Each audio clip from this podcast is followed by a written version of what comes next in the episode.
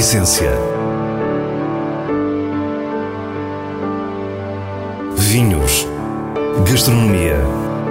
Gosto. A Essência tem a autoria da revista de vinhos A Essência do Vinho, com Célia Lourenço.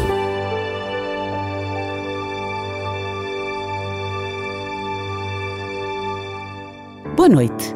Hoje celebramos 400 edições da revista de vinhos e reunimos um painel que, entre intervenientes diretos e novas gerações, entre memórias e projeções, nos ajuda a perceber a história recente de um país que se abriu ao mundo e se redescobriu enquanto produtor de excelência.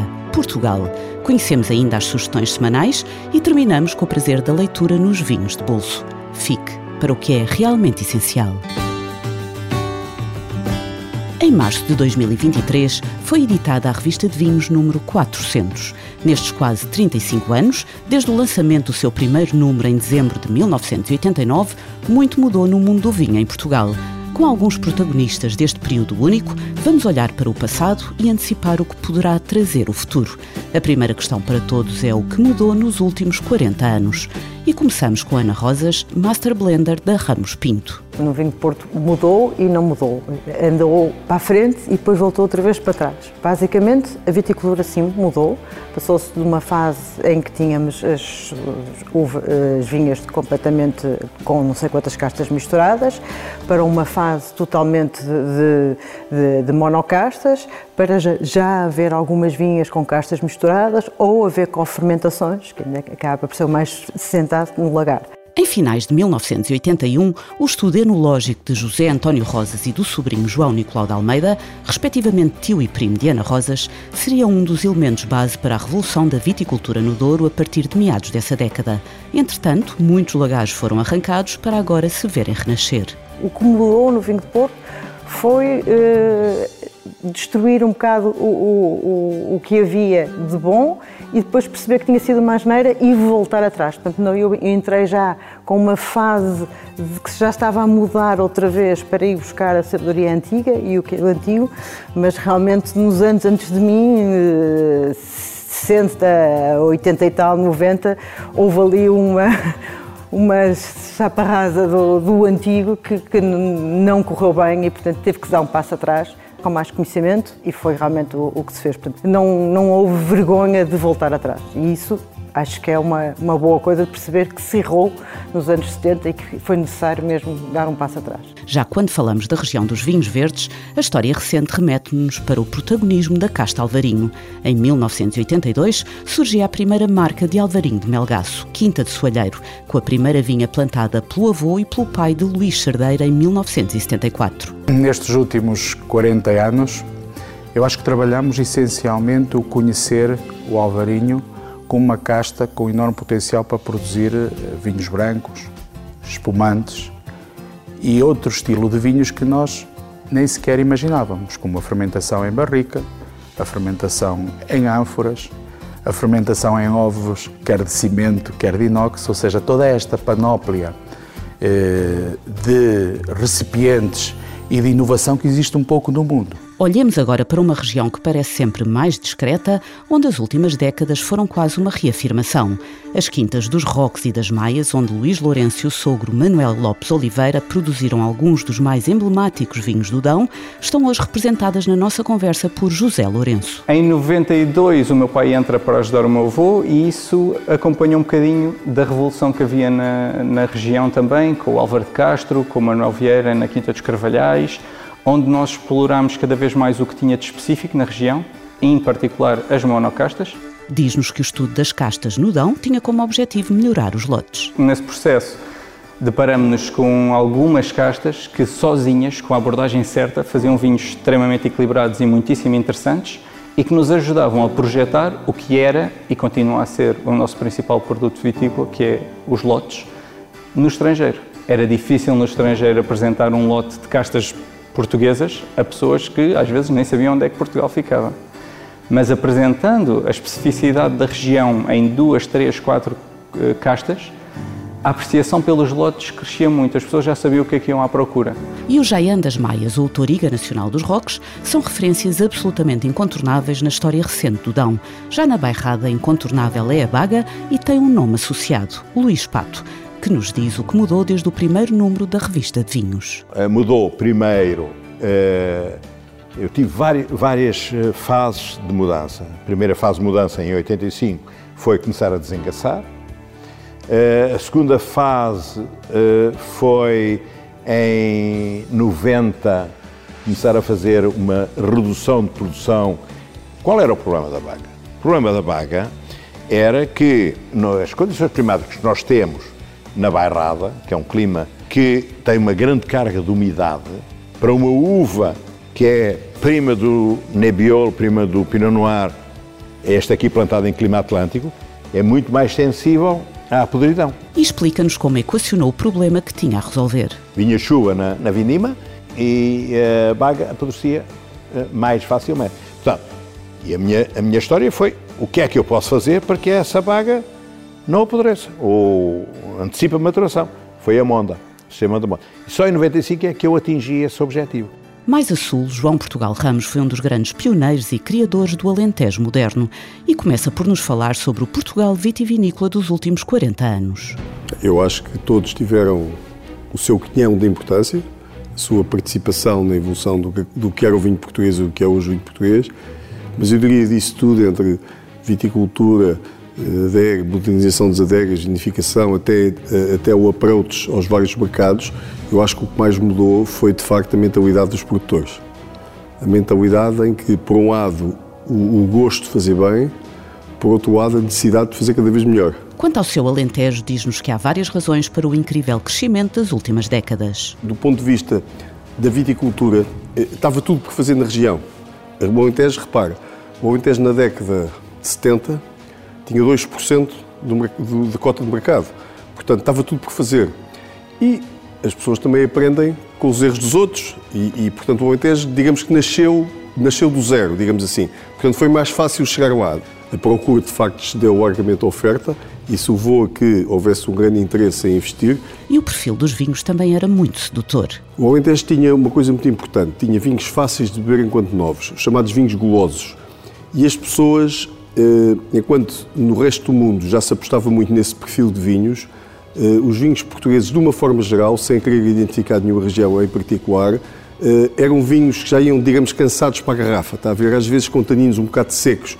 Esse ênfase de fruta madura, no Alentejo isso é óbvio que essa, essa fruta madura dá-lhe uma sensação de doçura sem a ter, isso cativou uma série de produtores, nomeadamente até pessoas que se identificavam um pouco com o vinho. E de facto houve um boom no Alentejo, é evidente. Alentejo, Dão, vinhos verdes, Bairrada, Douro e vinho do Porto. Depois de percebermos o que mudou nestas regiões e no nosso país nos últimos 40 anos, quisemos saber o que os nossos convidados acham que o futuro lhes reserva. E é Luís Cerdeira, da emblemática Quinta de Soalheiro, que começa por nos dizer como vê os últimos anos. Como é que eu vejo, sinceramente, é como uma, uma fotografia aérea em que nós olhávamos para a nossa região como uma manta de retalhos e essa manta de retalhos que é muito diferente, muitas parcelas completamente diferentes, e dessas parcelas diferentes conseguimos criar consistência e qualidade. E agora, dessa manta de retalhos, fazer zooms, ir a cada parcela e de cada parcela tentar tirar o detalhe, o pormenor, para assim continuar a diferenciar e afirmar o Alvarinho de Monsanto e Melgaço um pouco em todo lado. Depois, José Lourenço fala-nos do Dão. A região do Dão atravessa algumas dificuldades na uniformização de perfis de vinhos, principalmente nos grandes produtores. Os produtores mais pequenos às vezes conseguem escapar muito a isso porque são ou têm figuras com mais personalidade e querem marcar o seu vinco e a sua visão de, das castas nos seus vinhos, como é o nosso caso, como é o caso do Álvaro de Castro, por exemplo. E para o futuro, eu acho que uma das dificuldades vai ser manter a tradição que era o field blend. Essas vinhas estão a desaparecer com demasiada velocidade. O trabalho monovarietal vai sempre continuar, é muito importante para nós para dar a conhecer as castas, mas é sempre um projeto lateral aos lotes. Os lotes são, uh, para nós, a raiz da região e a identidade da região. E o vinho do Porto tem muitos desafios pela frente custos de produção elevados, com a falta de mão de obra endémica do Douro a acentuar mais essa realidade, e mercados muito difíceis. Ana Rosas dá-nos a sua opinião sobre a forma como o setor irá reagir a tudo isto. Não sei o que é que o setor vai fazer. Sei que a nossa ideia na casa é realmente, primeiro, faz melhor a toda a gente, viver melhor. e é melhor para todos. e depois é a única maneira de realmente ter alguma consistência, de, é apostar nas categorias especiais, nos vintage e nos LPVs e no, nos townies e nos brancos com, com idade, que possam envelhecer. Isso implica um, um, grande investimento e, com isso, claro, tem que vir um aumento de preço, mas acho que é a única maneira, com as, todas as condicionantes que nós temos hoje em dia, de ter realmente um, um produto que eh, acaba por ser um, uma coisa mais pequena, não é? Com uma qualidade que realmente eh, agrada a toda a gente. Apostar em categorias especiais é a estratégia da Ramos Pinto. Já na bairrada, Luís Pato não parece ter dúvidas que há também que direcionar os esforços de produção para tipos de vinho muito específicos. É muito simples. A bairrada, para mim, daquilo que eu sei hoje, é uma região de brancos e espumantes. Tintos de baga, para manter a nossa originalidade. E o grande espumante da bairrada vai ser de baga. E o grande segredo da bairrada é não usar ácido. Esse é que deve ser o objetivo da bairrada. Ou porque vindimantes, ou porque tem uvas que sejam ácidas, eh, e a baga é ácida, o cercial é ácido. Eh, o que é importante é a acidez que vem da vinha. E isso é que é o grande trabalho, eh, na minha visão de futuro, dos ginólogos na Bairrada. Finalmente, a completar o painel, João Portugal Ramos, que nos deixa uma mensagem de esperança depois de 35 anos e 400 números da revista de vinhos. Eu acho que o Alentejo tem os desafios que tem em todas as regiões e que talvez tenha também o vinho do mundo.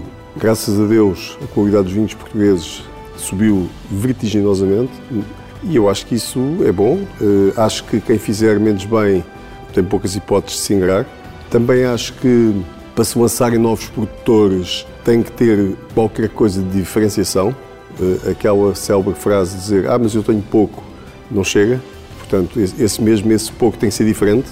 E acho que vamos continuar a ver Portugal no sentido de cada vez mais alcançar aquele lugar que devia ter já alcançado há muito tempo no panorama internacional.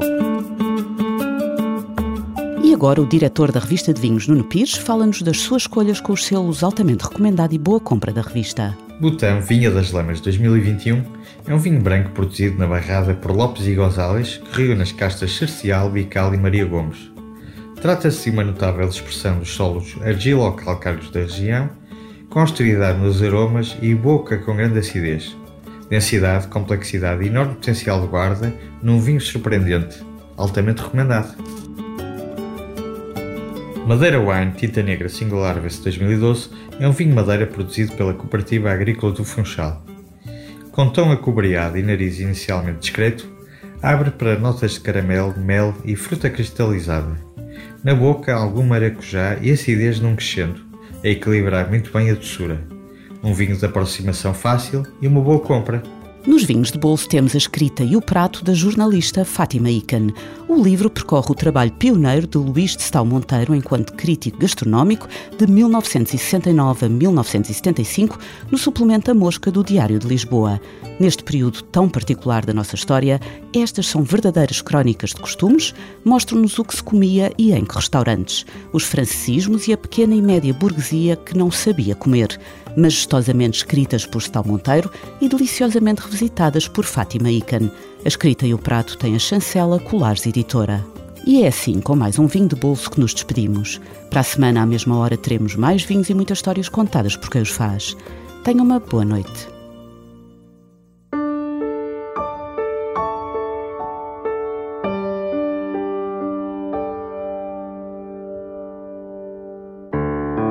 A essência vinhos, gastronomia, gosto. A Essência tem a autoria da revista de vinhos A Essência do Vinho, com Célia Lourenço.